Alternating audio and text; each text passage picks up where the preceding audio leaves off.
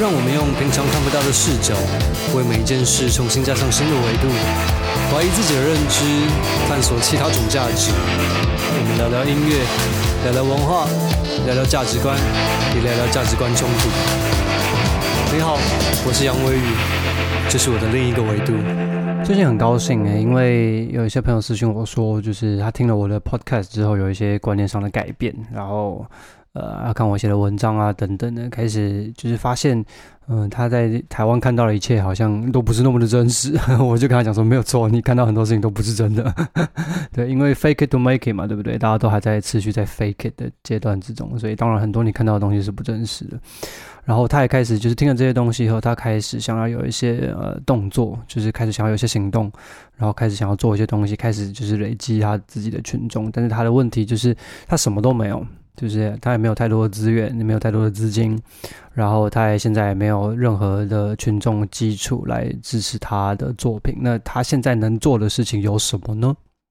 这个问题真的是太棒太棒太棒了，所以我才想说，就是如果你有问题要问的话，其实你哥可以 post 在那个呃社团里面，因为你的问题相信呃也会是很多人的问题，但是大家都还是很害羞，我知道，对，毕竟做音乐这种事情，或是当艺术家这种事情，在台湾还是一件蛮奇葩的事情嘛，对吧？就是当你跟别人讲说你的就是人生梦想是成为艺术家，或者是想要成为音乐家，大家都会给你一个哇哦的那个表情。I know, I understand，所以没有关系。然后这几天其实有台风嘛，对不对？就是你们听到这一集的时候，可能就是已经是上礼拜的事情了。那这个台风其实好像没有在台湾造成就是很严重的灾害，但是。哎，其实虽然说欧洲英国没有台风这种东西，但是英国是一个很容易刮大风，而且是很疯狂的大风，而且下大雨那种。就是伦敦天气应该大家就是出了名。如果就是你有朋友就是在英国留学或者是工作的话，你应该有耳闻过，英国天气是非常 crazy 的，就是它可能会。给你半个小时的大太阳，然后下一个十分钟的超级无敌大暴雨，然后又大伴随大很狂的狂风，就是风是会大到树会被吹倒的那种。我没有在跟你开玩笑，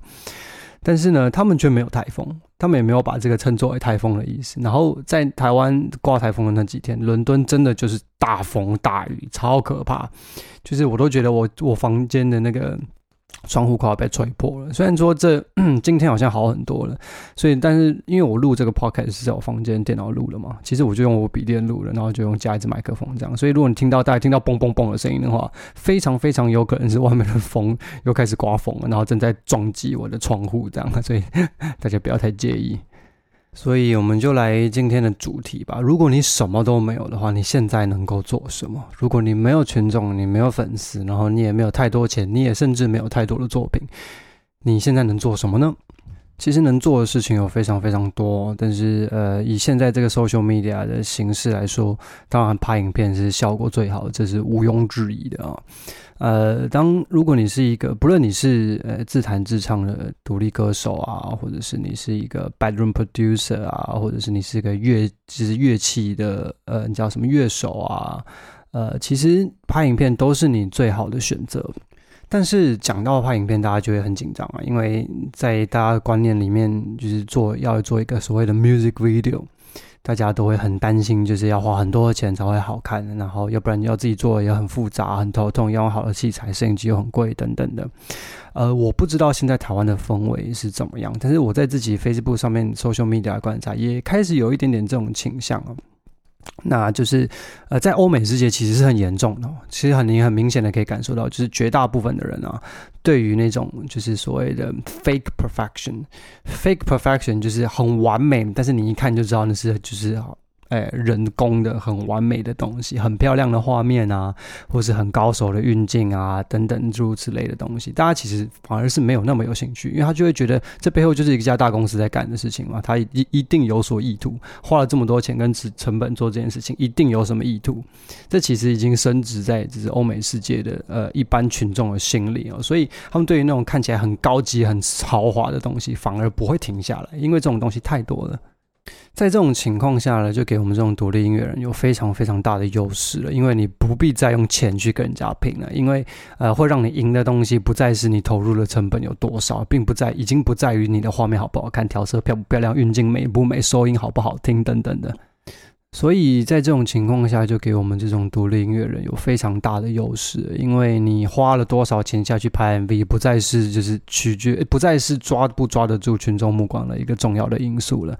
那当然，除非你是一个已经有群众基础的一个音乐人，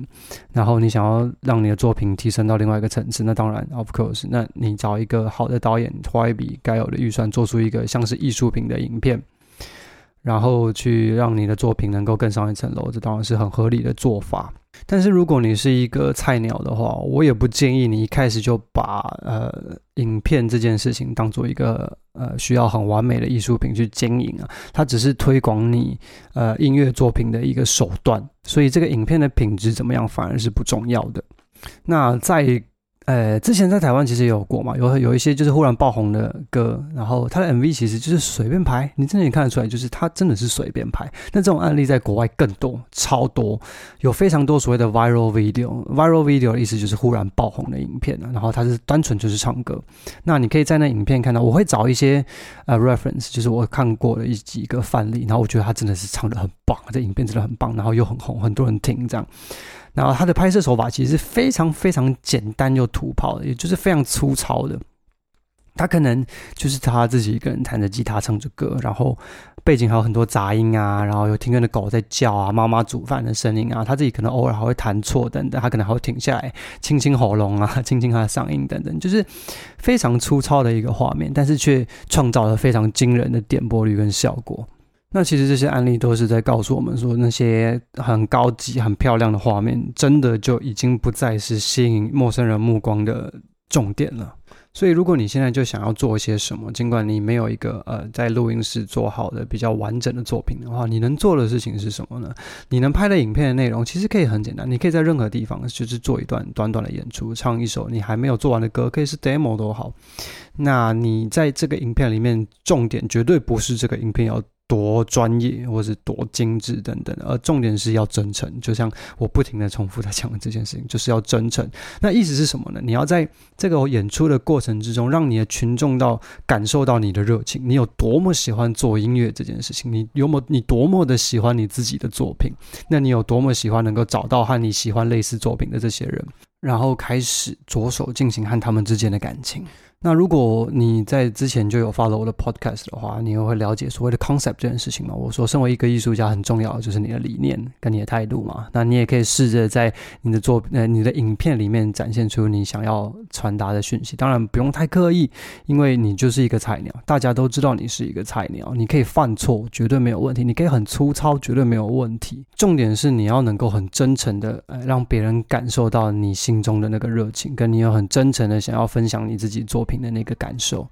所以这影片我相信对大家来说都不会太困难。你甚至一支 iPhone 或者是一一台 GoPro 就可以搞定这整件事情哦。因为重点真的绝对不是品质哦。在我呃分享的影片里面，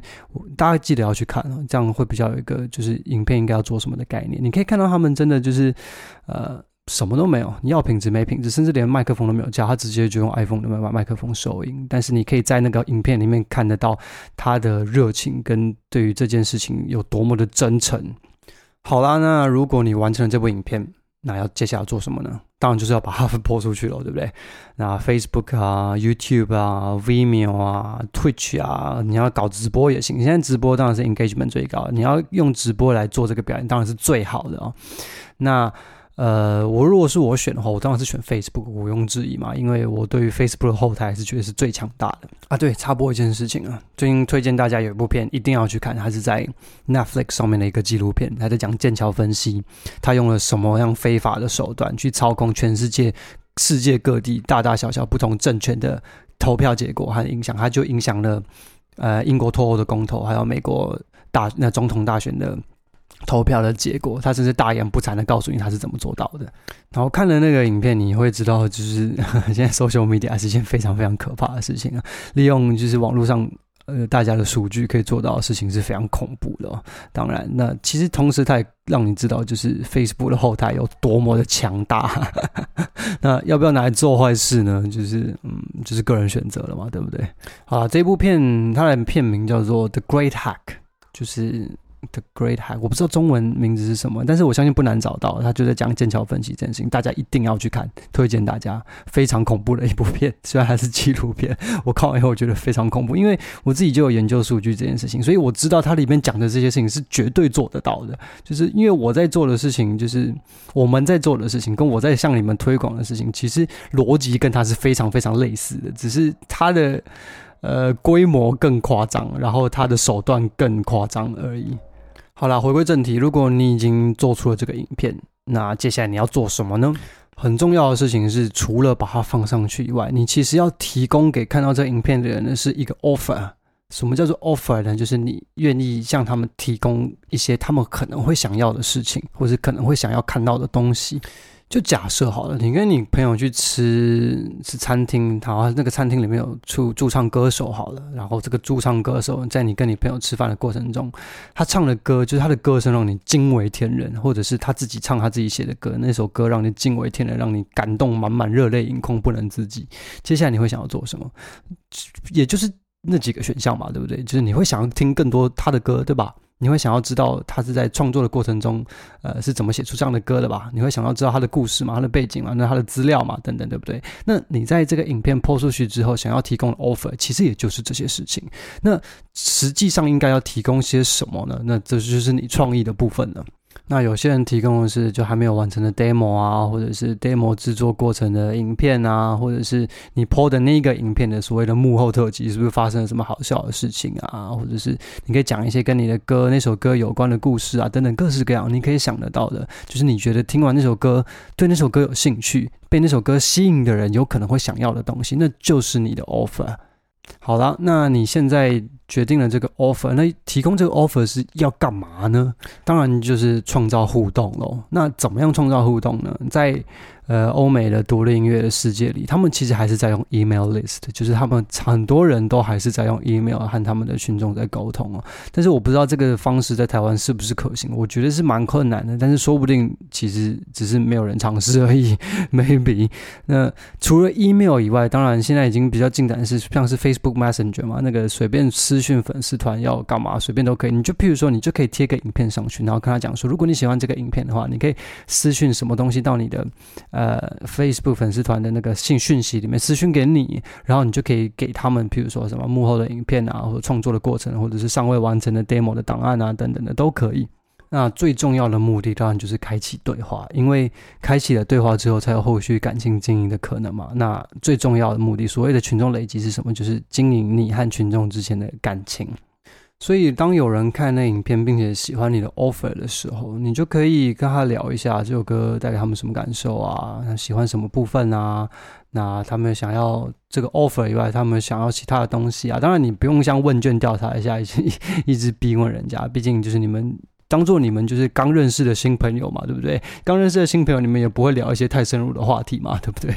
我一直在强调感情经营这件事情，真的，大家不要把这件事情想得太复杂，真的就是当跟交朋友一样，你平常怎么交朋友，就请你怎么和你的群众互动啊。那你也甚至不用用到 money chat 那些，那那些东西是当你的群众已经到达一个程度，你已经就是讯息应应付不过来了，你才需要 money chat 这样的东西啊。那我觉得一开始亲自来，其实也是可以了解你的群众是比较什么样的人，你比较能够深切感受到他们是什么样的人，他们会想要什么样的东西。你对你的群众也会有更多的理解。那我为什么一直强调经营感情这件事情呢？因为人跟人之间的感情，哈，才是最坚不可破的。这句话听起来很狗血，但事实就是这样。没有任何演算法，没有任何什么触及率，没有什么任何的平台可以影响人跟人之间的感情。你就想嘛，你跟你好朋友就是啊，如果有一天你的好朋友删掉他自己的 Facebook，他再也不用 Facebook，难道你就要跟他绝交了吗？不可能嘛，对不对？所以我才说，经营感情才是就是艺术产业在群众经营这件事情上最重要、最重要的核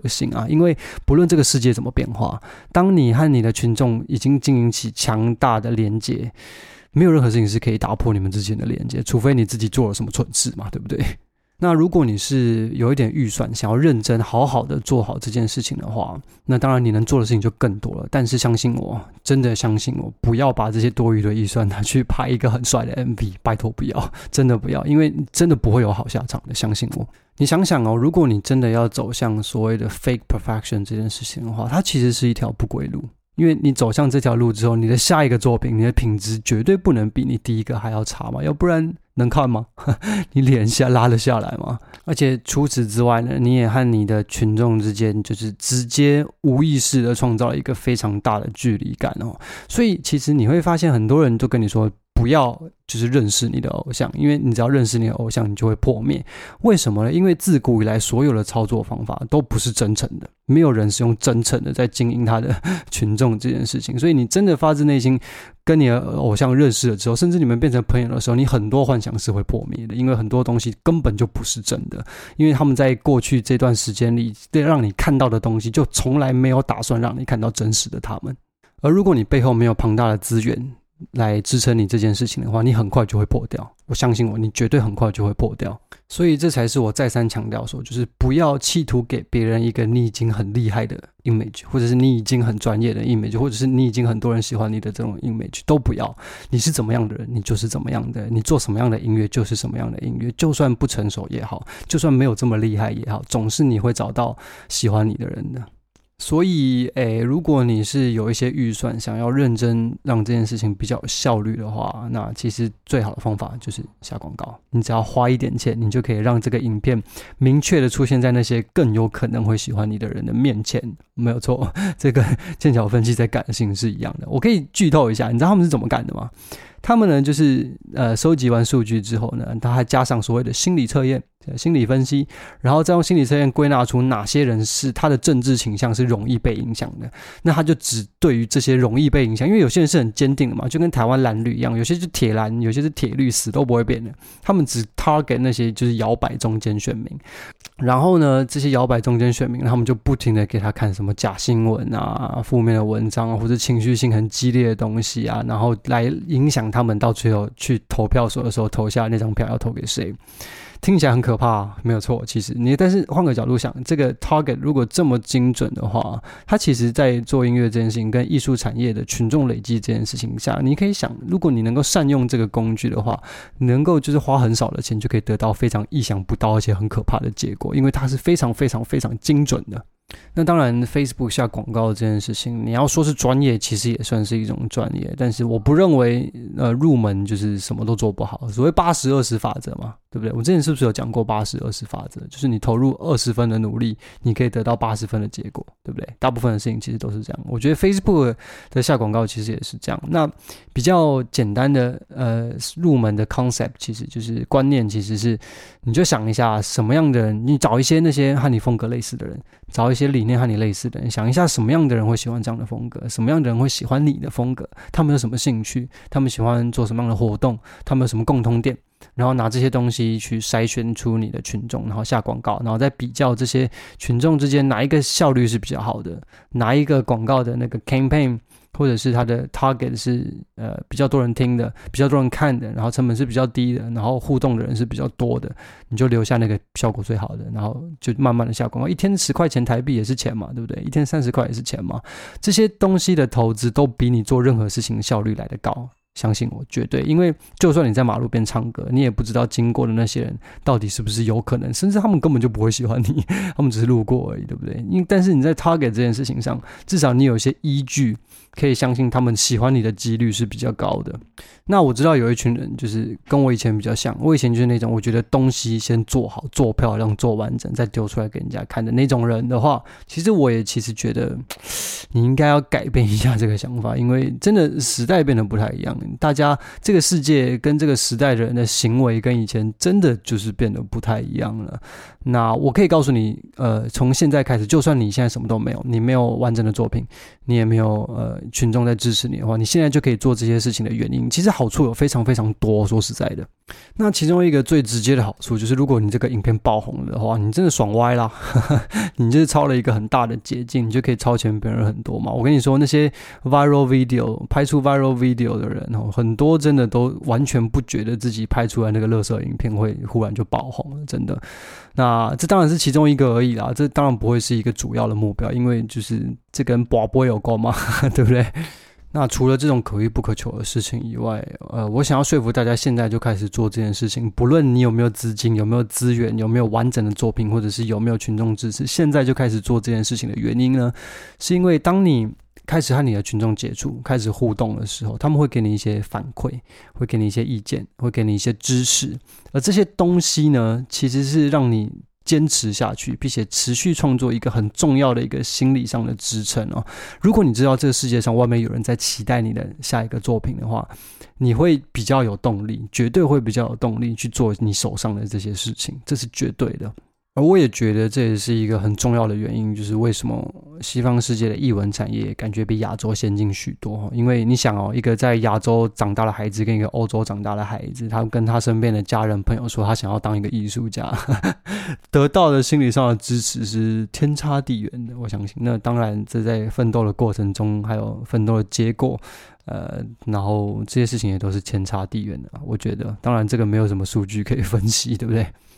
好啦，所以讲到这边，其实我要讲的就是，你很多事情是你现在就可以做了。就算你觉得你自己什么都没有，其实有很多事情是现在开始着手，就会马上可以感受到成果了。就算只有一个、两个或者三个，就这些人也是成果，这些人也是支你的支持者啊，不是吗？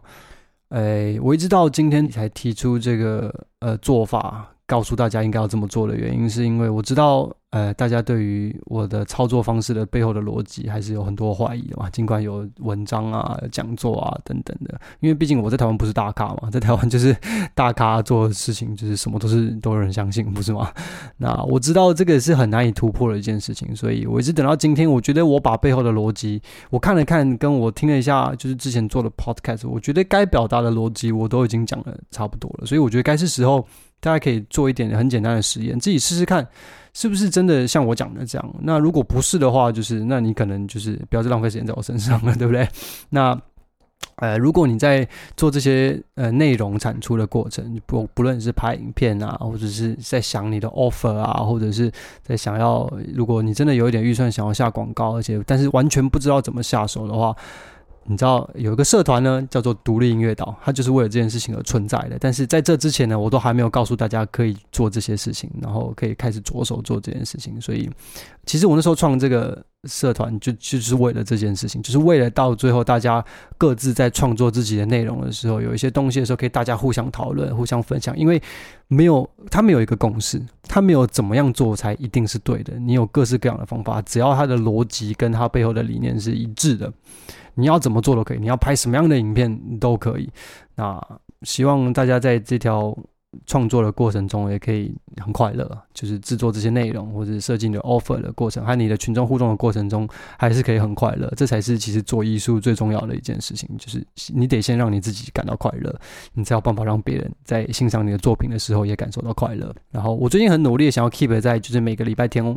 能够产出一集啊，当然是我的礼拜天啊，因为毕竟就是我还是我没有办法半夜起来录 podcast 嘛，对不对？不要这样糟蹋我，对不对？啊，你们什么想什么时候听是你们的自由。所以，我希望就是以后可以固定每个礼拜天都可以产出，然后最晚差不多就礼拜一早上，让你在礼拜一早上睡醒的时候呢，可以就是有新的 podcast 可以听。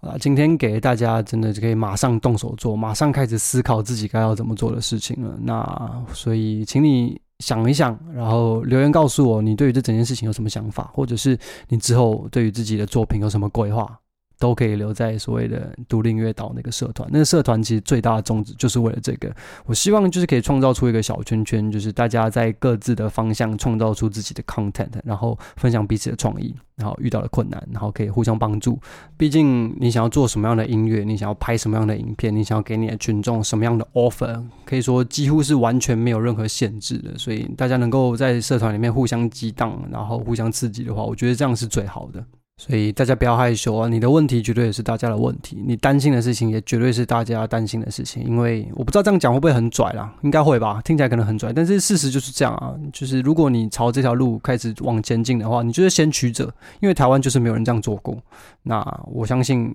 有的话，我应该早就认识他了。